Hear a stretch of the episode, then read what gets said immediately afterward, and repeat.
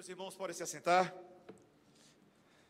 Oportunidade que temos hoje de cantar hinos e cânticos que não cantamos todas as semanas, mas ampliam o nosso repertório e enriquecem a nossa adoração. Hoje nós continuamos nossa série no Evangelho de Lucas, capítulo 18, versículos 9 a 17. Lucas 18, 9 a 17. Você que está nos visitando, seja muito bem-vindo no nosso meio hoje à noite. Nós aqui na igreja nós pregamos em série de exposição de livros. Pela manhã estamos fazendo o livro de Josué, começamos recentemente, e à noite já estamos alguns vários meses no Evangelho de Lucas. Se você deseja ah, ouvir os outros sermões, você pode ouvir no site, conhecer a história desde o início. Mas hoje continuamos tratando ah, das parábolas do Senhor Jesus que dizem respeito à prática da oração e aquilo que ele deseja nos ensinar com profundidade. Lucas 18, versículos 9 a 17. Preste bastante atenção na palavra de Deus, lembrando que ela é inspirada, que ela é inerrante, que ela é infalível, que ela é boa, que ela é eficiente, ela é suficiente para nossa salvação e nossa transformação. Assim diz a palavra de Deus. Propôs também esta parábola a alguns que confiavam em si mesmos, por se considerarem justos, e desprezavam os outros.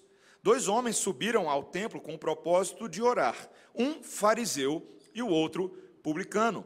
O fariseu, posto em pé, orava de si para si mesmo, desta forma: Ó Deus, graças te dou, porque não sou como os demais homens, roubadores, injustos e adúlteros, nem ainda como este publicano. Jejuo duas vezes por semana e dou o dízimo de tudo quanto ganho. O publicano, estando em pé, longe, não ousava nem ainda levantar os olhos ao céu, mas batia no peito, dizendo: Ó oh Deus, sê propício a mim, pecador. Digo-vos que este desceu justificado para a sua casa, e não aquele, porque todo o que se exalta será humilhado, mas o que se humilha será exaltado. Traziam-lhe também as crianças para que as tocasse e os discípulos, vendo, os repreendiam. Jesus, porém, chamando-as para junto de si, ordenou: Deixai vir a mim os pequeninos e não os embaraceis, porque dos tais é o reino de Deus. Em verdade vos digo: quem não receber o reino de Deus como uma criança, de maneira alguma entrará nele. Essa é a palavra do nosso Deus. Vamos orar mais uma vez, irmãos. Senhor, nós te louvamos pela oportunidade de cultuá-lo. Só podemos amá-lo e declarar nosso louvor a Ti porque o Senhor nos amou primeiro, Senhor. Obrigado pela Tua revelação, pela Tua palavra. Dá-nos olhos para enxergarmos e contemplarmos as maravilhas da Tua lei e que por ela sejamos transformados em nome de Jesus. Amém. A forma como você se veste, a forma como você fala e até mesmo a sua postura corporal são coisas que podem afetar a maneira como as pessoas julgam você. Não é verdade? Não é exatamente assim que acontece. Nós muitas vezes julgamos por aquilo que nós vemos. E em nenhum lugar isso é mais verdadeiro do que o ambiente, o ambiente de um tribunal. Não sei quantos de vocês já tiveram a oportunidade de estar num tribunal, não apenas em filmes, tá, gente? Mas de ir de fato a um tribunal. Ah, não importa se você no tribunal é o demandante, ou o réu, ou uma testemunha, ou se você está na frente do juiz por causa de uma infração de trânsito, ou uma questão familiar, ou uma ofensa criminal. O tribunal é um lugar importante, é um lugar sério, e o seu respeito ah, pela ocasião deve ser claramente demonstrado ah, pela maneira como você se conduz e como você se porta ali. Então, ah, eu fui atrás de descobrir dicas de etiqueta para um tribunal, né? caso um dia eu e você precisamos, precisemos estar lá. Ah, é bom chegar cedo e estar preparado. Faz parte da cortesia da casa chegar cedo num tribunal ah, e você demonstra respeito pelo juiz e pelo ambiente fazendo isso. Usar roupas que sejam apropriadas à seriedade da ocasião camisa social, calças compridas, nada de saias curtas, sunga. Ninguém pode aparecer de sunga no hospital, no, no tribunal. Cabelo penteado, barba feita, tirar o chapéu, é falta de educação usar o chapéu em casa, quanto mais num tribunal. Não levar comida ou bebida para dentro da corte, mascar chiclete, de forma alguma, desligar o telefone, levantar-se imediatamente quando o juiz entra ou sai do recinto, usar os pronomes de tratamento adequados, meritíssimo senhor juiz, excelentíssimo senhor juiz, nada de fala, véi, e aí, cara, como é que você está? Nada desse tipo de coisa. Falar apenas quando é instruído pelo seu advogado, ah, e por aí vai. Essas são as posturas. Mas a pergunta que eu faço para você nessa noite é a seguinte: se essa é a forma que devemos nos portar no tribunal dos homens, como eu e você devemos nos portar no tribunal de Deus? Porque eu e você estamos exatamente nele agora. Nós nos encontramos na presença do santo juiz do universo.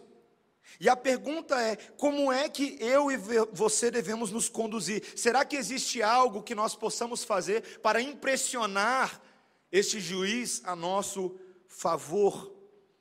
E este texto de hoje trata justamente disso mostrando que o que Deus espera de nós, quando estamos na Sua presença, é que sejamos pequenos e humildes, e Ele de fato seja grande. A forma como Ele nos aceita não é por nada que nós possamos oferecer a Ele, mas por aquilo que Ele pode oferecer a nós. E esse texto nos ensina essa interessante dinâmica por meio de três grandes verdades. A primeira é a verdade do auto-engano, de que existem muitas pessoas que têm uma um conceito distorcido a respeito de si mesmo. Segundo lugar, a ideia de que existe um tipo de contrição que é aceitável a Deus. E a terceira coisa, que é necessário que nós tenhamos uma fé descontaminada e uma fé pura. Essas são as três coisas que nós vamos ver. Vejamos primeiro a falácia do auto-engano. Veja que no versículo 9 nós temos as seguintes palavras: Propôs também esta parábola a alguns que confiavam em si mesmos por se considerarem justos e desprezavam os outros.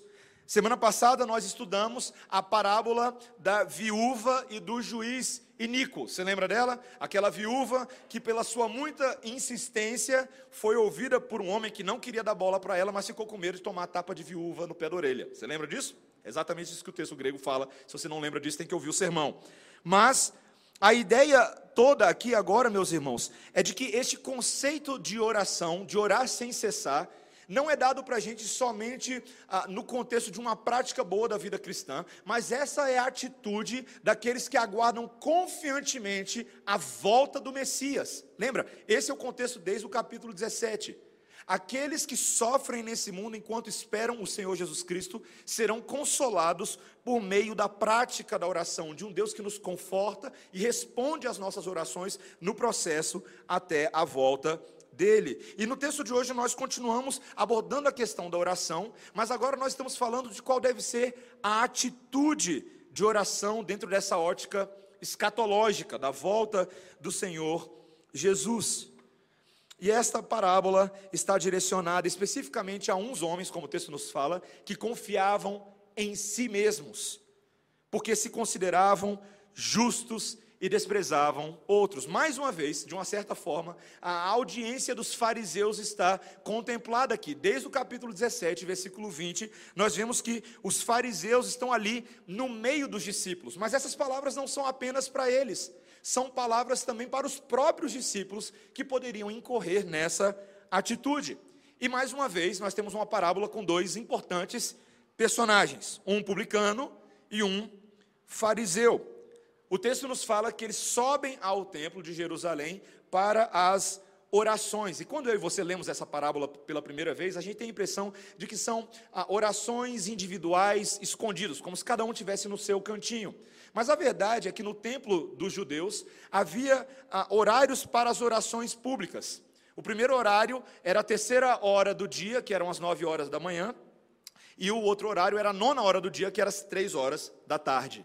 Esses dois horários eram os momentos em que a, a audiência judia que está ouvindo essa parábola sabe que o povo de Deus estaria ali ajuntado para cultuar a Deus, oferecer sacrifícios e fazer orações. Era o momento em que o incenso era simbolicamente queimado, as orações eram feitas e as bênçãos sacerdotais eram distribuídas. E o texto começa falando de fariseu. Esse livro de Lucas está cheio de fariseu. E mais uma vez nós temos aqui o porta-retrato de um homem cheio de justiça própria. Observe o orgulho desse homem na maneira como ele se dirige a Deus a partir do versículo 11. O texto nos diz, em primeiro lugar, que esse homem estava de pé. Bom, nada de errado com isso, porque essa era justamente a, posição em que as pessoas faziam oração. Algumas pessoas olham, olha, ele está orando de pé, que audácia. Não, orar de pé era a posição que as pessoas oravam. Mas o texto nos fala que ele orava de si para si mesmo. Observou esse detalhe?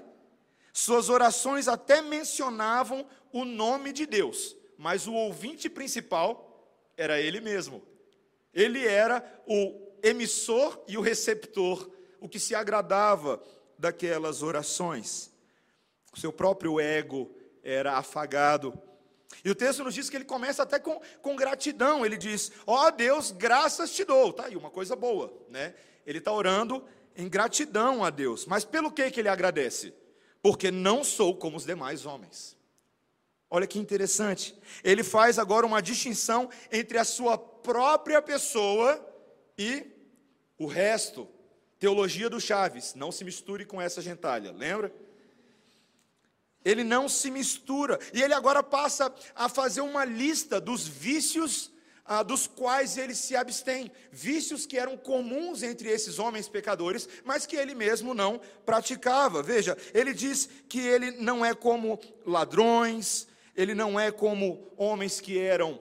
Ah, parciais, injustos, né? talvez parecido com aquele juiz iníquo da parábola anterior que nós vimos. Também ele não era um adúltero, ele não era como ah, homens que viviam uma vida devassa nos seus casamentos, ah, com relacionamentos sexuais contestáveis. Esse homem não era assim, ele estava acima da média. Mas ele também aponta para mais um homem que está presente ali. Também não sou como este publicano. É o que ele diz. Ele percebe a presença de alguém que era claramente conhecido como um pecador. Talvez você não saiba, mas os publicanos eram cobradores de impostos, homens cuja reputação também era terrível. Eles eram considerados corruptos, aceitavam suborno e propina, eram homens que eram tidos como traidores do próprio povo, pois exploravam o povo ao qual pertenciam. E esse homem se destaca e se coloca aquém de qualquer julgamento. E após fazer uma lista das coisas que ele não faz, agora ele passa a fazer uma lista das coisas que ele faz, as suas práticas piedosas religiosas. Versículo 12, olha o que ele diz: Jejuo duas vezes por semana. A lei de uh, Israel estipulava que o jejum era requerido apenas uma vez por ano. O jejum obrigatório dos judeus era apenas no dia da expiação. Mas os fariseus muitas vezes iam além do que a lei requeria e jejuavam duas vezes por semana, nas segundas-feiras e nas quintas-feiras. Eu te pergunto, quantas vezes por semana você jejua? Pois é, né? Ao povo aqui, ó, tanto que eles jejuavam. Também a questão dos dízimos. Olha que interessante. Ele fala: "Dou o dízimo de tudo quanto ganho". Esse fariseu também ia além da exigência cerimonial dos dízimos. Os dízimos eles deveriam ser recolhidos e pagos somente sobre uma parte da colheita. É o que o livro de Deuteronômio, capítulo 14, versículo 22 dizia. Mas havia uma prática farisaica de se dizimar até mesmo sobre as ervas do jardim, ou seja, eles davam dízimos de tudo o que eles possuíam. E nós precisamos analisar com cautela a oração desse fariseu. Porque, num primeiro momento, isso o que esse homem, em certa medida, está falando a respeito de si mesmo, era rigorosamente verdadeiro. Ele de fato fazia muitas dessas coisas. O problema é que o espírito da sua oração era totalmente errado. Um dos comentaristas do, do, Evangelho de Lucas, ele diz o seguinte: seu problema não era que ele não tinha progredido suficientemente ao longo da estrada. O problema é que ele pegou a entrada para a estrada errada. Seu coração estava numa estrada completamente diferente. Note que na oração desse homem não há nenhuma consciência do seu próprio pecado. Veja que não há a necessidade, na visão dele, de se pedir nada a Deus não há uma humilde dependência de Deus. Ele se vê completamente abastecido, completamente autossuficiente. Só faltou parabenizar Deus por ter um servo tão excelente. Ó oh, Deus, show de bola, viu? Conseguiu, dessa vez. Um outro comentarista diz: Esse homem olhou de relance para Deus, mas acabou contemplando apenas a si mesmo. Você já, você já se deparou com pessoas assim? Pessoas que parecem que vivem no mundo da lua, elas são completamente enganadas a respeito de si mesmas, são sem noção. Eu lembro que eu tinha alguns amigos na época de, ah, de universidade que eles realmente se achavam muito melhores do que os outros, e, e parecia uma cena até ridícula, a forma como andavam, a forma como falavam. Eu lembro um, uma, uma amiga que tinha ah, ficado 18 dias na Inglaterra. 18 dias na Inglaterra. E ela voltou, gente, 18 dias, tá? 18 dias. E ela voltou da Inglaterra e ela esqueceu como se falava português. Ela falava, e ela falava com sotaque britânico. Give me some water. E eu, e eu falava, gente, olha o que, que o Big Bang faz com o pessoal, né? O nariz fica lá em cima. Que coisa, gente. Mas o que o texto está falando é que muitas vezes não são os outros que são assim. Nós podemos vir a ser assim, de forma muito mais sutil, de forma muito mais invisível do que nós achamos. O problema é que tantas vezes existem pontos cegos no nosso retrovisor e nós não temos uma boa noção de quem nós somos diante da presença de Deus. Muitas vezes nos achamos sim superiores às outras pessoas, distintos da massa, distintos da gentalha. Nós olhamos talvez para o conjunto das nossas boas práticas. Nós somos bons cidadãos, pagamos nossas contas em dia, temos uma vida regrada, nossos horários, a nutrição está indo bem, a academia está indo bem. Temos até uma, uma religiosidade relativamente ativista, e de alguma forma nós achamos que estamos menos necessitados da graça de Deus do que todas as outras pessoas. Plenamente abastecidos, temos conquistas, temos virtudes e habilidades, estamos amplamente suficientes e nos bastamos. Meus irmãos, tantas vezes somos como esses homens que se vestem externamente dos trajes mais finos, temos o linguajar mais culto, os diplomas mais vistosos, as viagens mais belas, mas nossos corações tantas vezes são como sepulcros caiados, permeados de hipocrisia, trapos de imundícia e corações que nadam de braçada no engano. Somos como aquelas pessoas que elaboram uma prova, fazemos a nossa própria prova, nos damos a nota máxima e achamos que somos os melhores. Meus irmãos, isso é muito facilmente evidenciado muitas vezes na nossa vida espiritual. Como são as nossas orações? Como que elas são caracterizadas? Tantas vezes a nossa cegueira espiritual, a nossa insensibilidade espiritual, a nossa condição real e a de outros é denunciada no invisível do nosso quarto. Muitas vezes queremos ser mais percebidos pelos homens do que pelo próprio Deus. E esse é o primeiro ponto. Esse é o primeiro ponto, meus irmãos. Mas veja que, em segundo lugar, Existe um tipo de atitude, uma, uma contrição que é aceitável e que justifica transgressores compungidos na presença de Deus. É o que o texto nos mostra a partir do versículo 13, quando ele introduz um novo personagem, o publicano. E esse publicano, que já possuía uma péssima reputação, como nós acabamos de falar, a atitude dele deve ser detalhadamente observada nesse texto. Ele sabia da sua própria condição, ele reconhecia o seu status. O texto nos fala primeiro que ele estava de pé, mas ele estava longe. Enquanto todos estavam próximos, ouvindo, quem sabe, as palavras sacerdotais, participando dos atos cerimoniais, esse homem estava afastado. Ele não era bem-vindo naquele meio. Talvez os olhares das pessoas sobre ele lançavam reprimenda, lançavam julgamento. Ele conseguia, quem sabe, ver isso no rosto dos presentes. Era um homem que, na sua própria oração, o texto nos diz, não ousava nem ainda levantar os olhos ao céu. Era muito normal a oração das pessoas naqueles dias serem feitas com os olhos para cima, não com os olhos fechados, como nós fazemos hoje em dia. As pessoas olhavam para cima, Mas esse homem se vê tão indigno que esse próprio símbolo, essa atitude simbólica, essa postura, ele não dá conta de fazer. Tamanho o senso de reconhecimento do seu pecado. Tudo que ele consegue fazer é bater no seu próprio peito. A imagem de bater no seu próprio peito, quando ela aparece na Bíblia, no Antigo Testamento, ela é um sinal de grande contrição, de pessoas amarguradas. E você já viu o movimento e o barulho que se faz quando alguém bate no peito com força?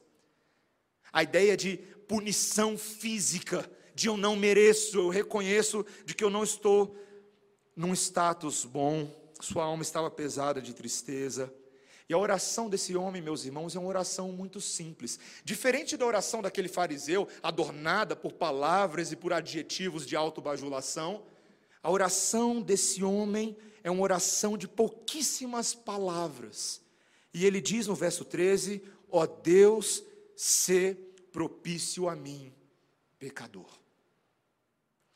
Esse verbo grego ilastete, para a palavra propício, a ideia de ser propício, ser propiciado a mim, fazia uma, uma referência aos sacrifícios que eram feitos ali no templo, os sacrifícios de caráter expiatório, que visavam dizer que quando um animal era sacrificado substitutivamente, os pecados do povo estavam sendo expiados, e a ira de Deus, da maldição, da santa, justa ira de Deus estava sendo removida da cabeça do povo. Essa é a oração que esse homem faz.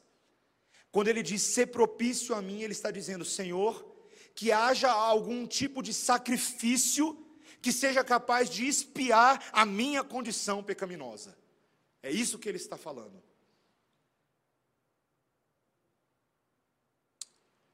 É uma palavra pesada, meus irmãos. Ele sabia exatamente o que ele merecia. Ele era alvo da ira de Deus e não havia escapatória para aquilo. Ele se chama o pecador. Isso ficou escondido na nossa tradução em português. Ele fala: "Ser propício a mim, o pecador". Ele não diz um pecador qualquer.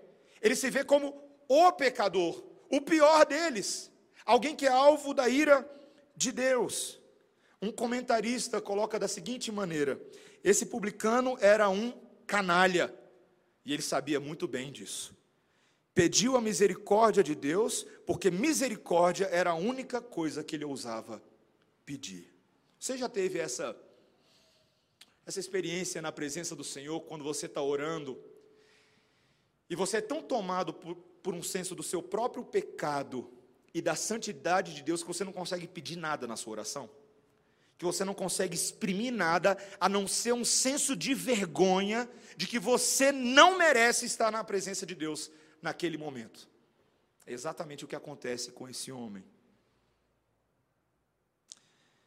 E seguindo, meu irmão e minha irmã, o padrão das parábolas de Jesus, uma nova grande inversão acontece aqui, versículo 14. O Senhor Jesus Cristo diz: Digo-vos que este o publicano, desceu justificado para sua casa, e não aquele. Porque todo o que se exalta será humilhado, mas o que se humilha será exaltado. Meus irmãos, o publicano é aquele que de fato encontra a graça de ser justificado. A palavra justificado é de ser contado como justo, de ser aceito como justo na presença de Deus, inocentado dos seus pecados. A ideia aqui, meus irmãos, é como se, aos, pelo, pela ótica divina, tanto o publicano quanto o fariseu estão ambos no tribunal divino. Essa linguagem é uma linguagem forênsica, é uma linguagem de tribunal. E quando Deus olha, ele olha o fariseu e ele olha o publicano, e ele vê nos dois vestes externas. E as vestes do fariseu são muito vistosas. Ele é bonito, ele faz uma série de coisas. Mas quando Deus olha as verdadeiras vestes do coração, é o coração do publicano, contrito e quebrantado, que de fato agrada o Senhor. Ambos são corações de trapos de imundícia, mas existe um coração que reconhece isso, o outro não. Essa é a diferença. Meus irmãos, esse entendimento percorre a doutrina básica da justificação pela fé, essa doutrina que tem sido tão preciosa para a reforma protestante pelos últimos 500 anos da igreja protestante. Essa doutrina que pode ser claramente depreendida daquilo que o apóstolo Paulo explica em Romanos capítulo 3, versículos 19 a 26. Quando naquele trecho das Escrituras, Paulo fala que essa lei que o fariseu tanto amava, na verdade servia para a condenação dos homens. Diante da lei de Deus, ninguém pode ser justificado. A lei aponta a nossa incapacidade de honrá-lo e de agradá-lo em tudo.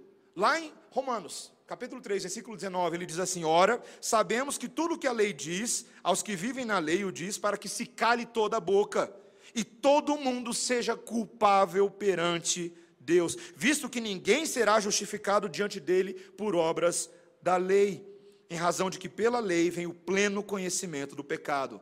Mas agora, sem lei, se manifestou a justiça de Deus, testemunhada pela lei e pelos profetas, justiça de Deus mediante a fé em Cristo Jesus para todos e sobre todos os que creem, porque não há distinção, pois todos pecaram e carecem da glória de Deus, sendo justificados gratuitamente por sua graça, mediante a redenção que há em Cristo Jesus.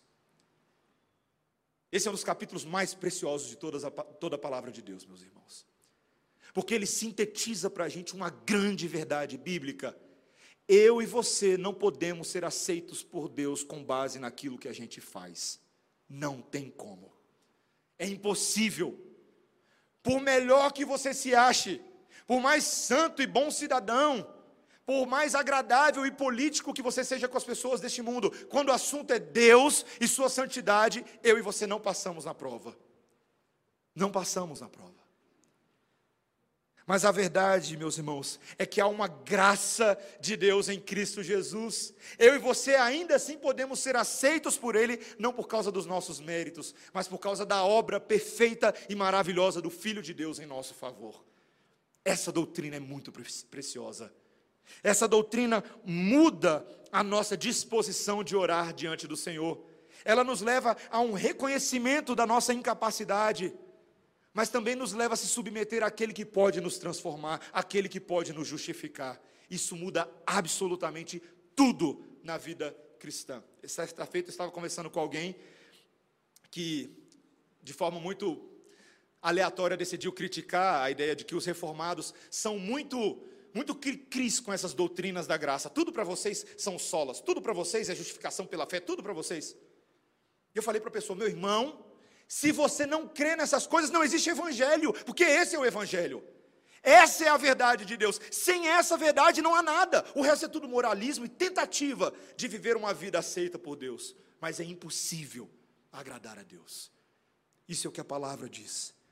Temos em Cristo, meus irmãos, a oportunidade hoje de termos os nossos olhos arregalados para o tamanho do nosso pecado, mas também para o tamanho da graça justificadora de Deus.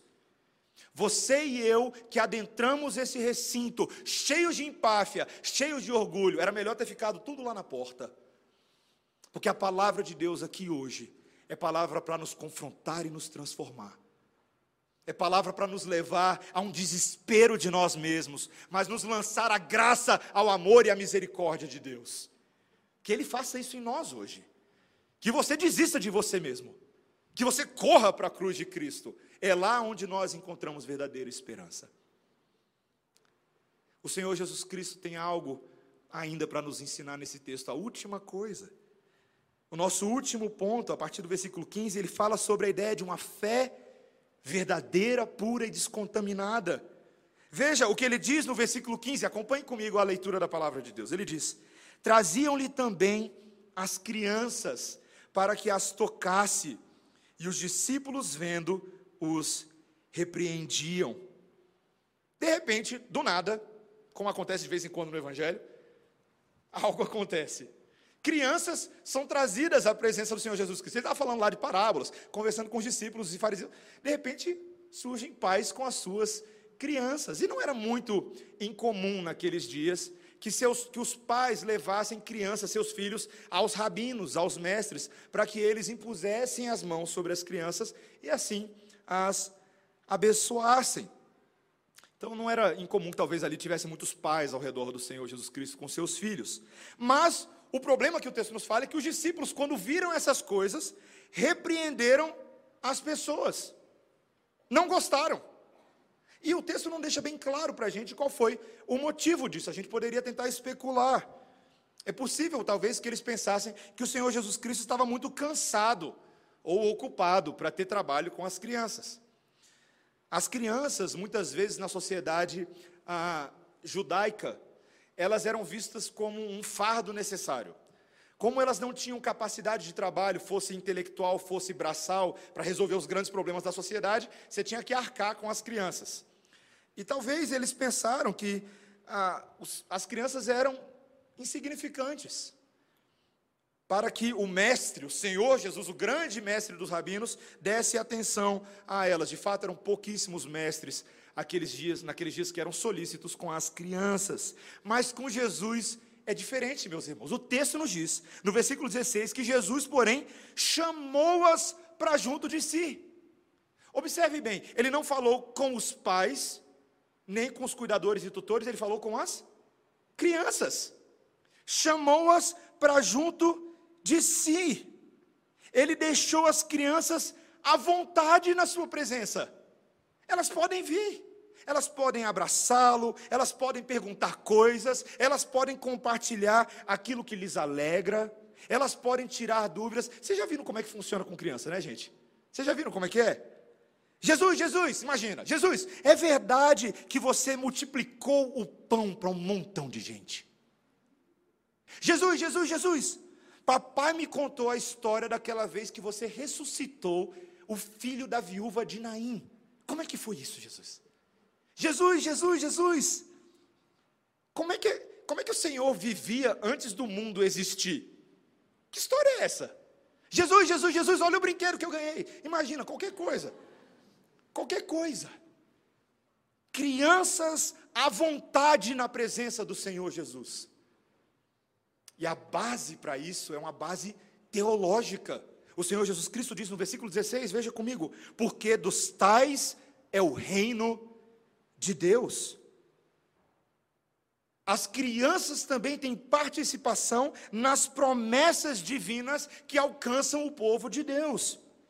Elas fazem parte do povo, elas também foram criadas à imagem e semelhança do Criador, e por isso devem ser tratadas com o mesmo respeito, com a mesma dignidade e com a mesma atenção que nós trataríamos a qualquer um dos filhos de Deus.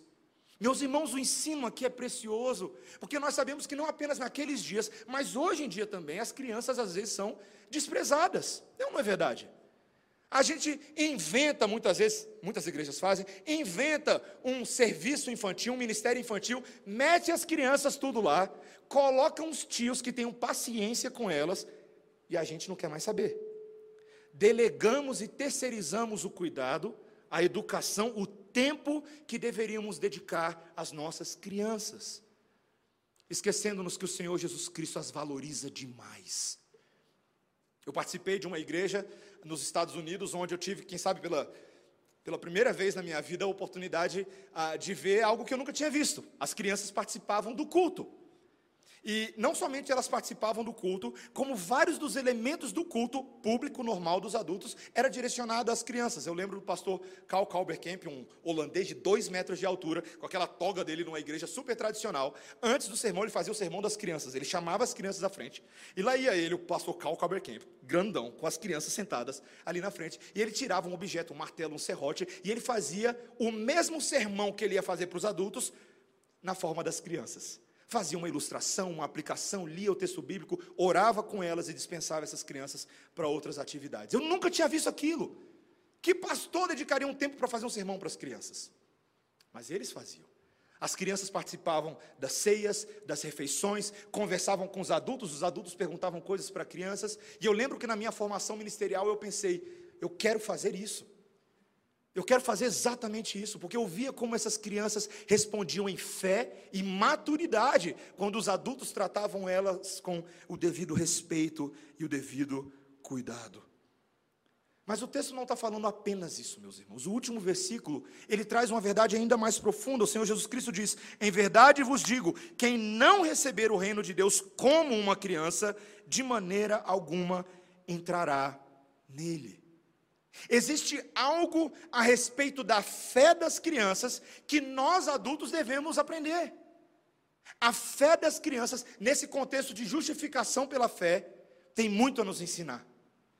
O texto nos deixa claro, essa fé das crianças é uma fé mais pura, é uma fé mais descontaminada. Quando o Senhor Jesus Cristo diz que ele abriu o mar vermelho através de Moisés, porque ele fez isso, as crianças creem.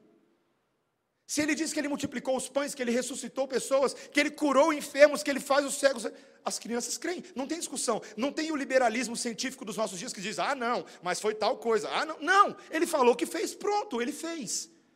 Ele tem poder para isso. Se papai do céu falou, está falado. Não tem discussão. Dos lábios das crianças, muitas vezes, emana um perfeito louvor.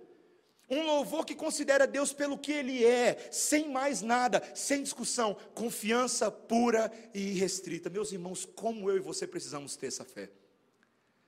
A minha e a sua fé hoje em dia é muito cheia de mimimi, é muito cheia de filosofias terapêuticas, de psicologias, de uma série de coisas, e nós não cremos naquilo que a palavra de Deus diz. E vivemos num mundo de aflições, de ansiedades, de frustrações, porque não aprendemos a descansar no nosso Pai Celestial que diz que Ele cuida de nós, e quando Ele diz que cuida de nós, é porque Ele cuida de nós.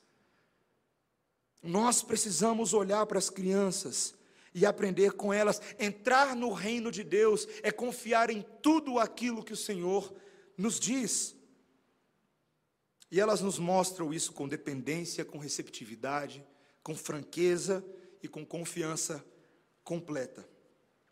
Meus irmãos, eu encerro com isso. Poucos, poucos autores capturaram mais a minha imaginação e, e, conseguiram traduzir melhor isso que nós acabamos de falar do que C.S. Lewis. Eu não sei se você já teve a oportunidade de ver ou assistir as Crônicas de Nárnia.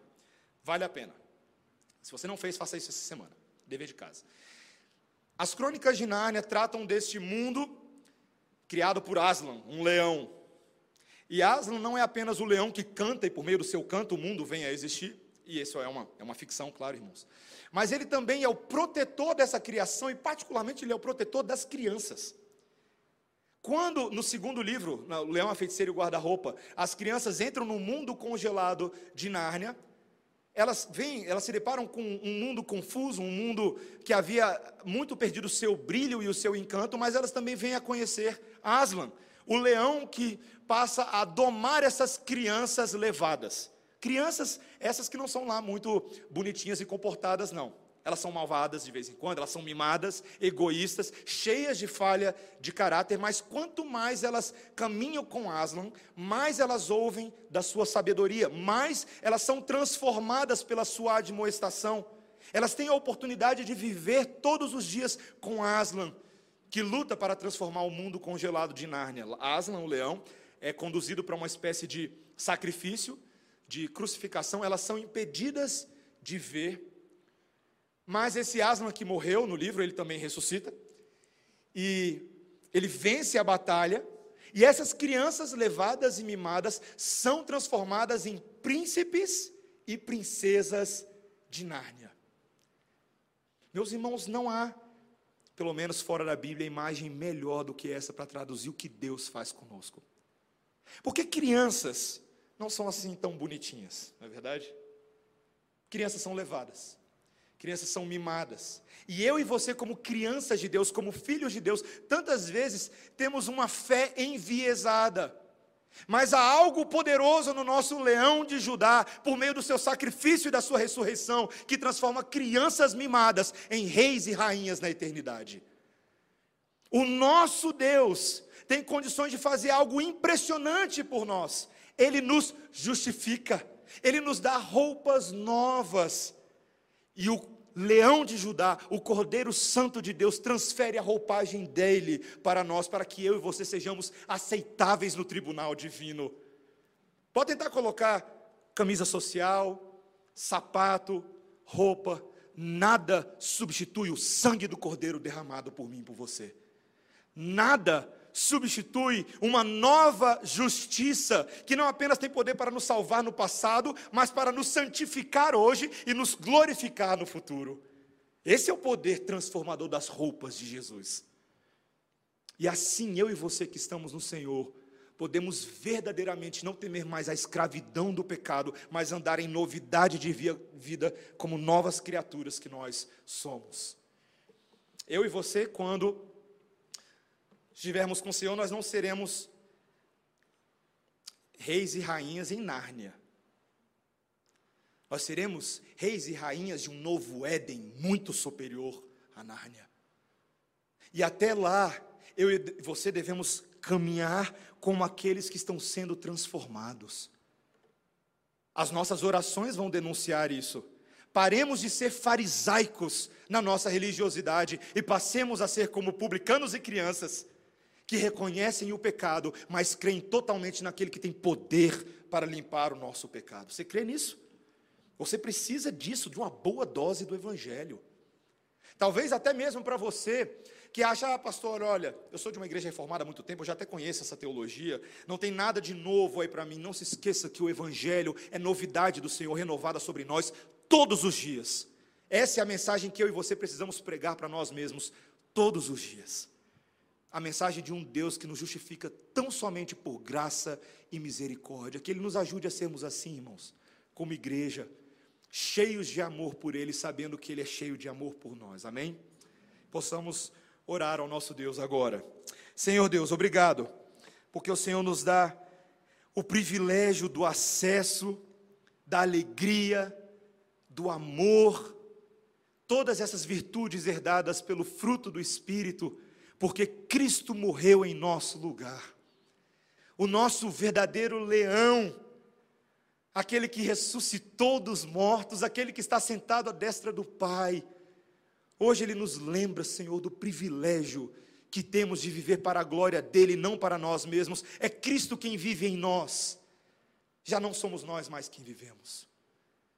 Senhor, afasta de nós qualquer espírito farisaico qualquer inclinação do velho homem, de cairmos no velho padrão, de fazer aquilo que nos agrada, de enlistarmos nossas virtudes, nossas conquistas, como se nós fôssemos grande coisa. Nós não somos, Senhor, grande coisa. O Senhor é grande coisa.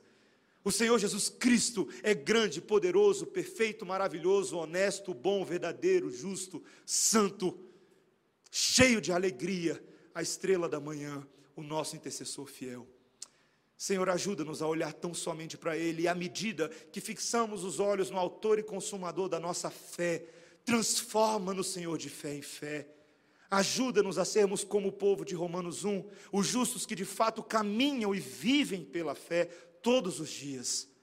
Seja a nossa fé, Senhor, como verdadeiras crianças transformadas e redimidas. Dá-nos essa graça, é o que te pedimos, Senhor, em nome de Jesus. Amém. Amém. Irmãos, vamos ficar de pé nessa hora, vamos cantar ao nosso Deus.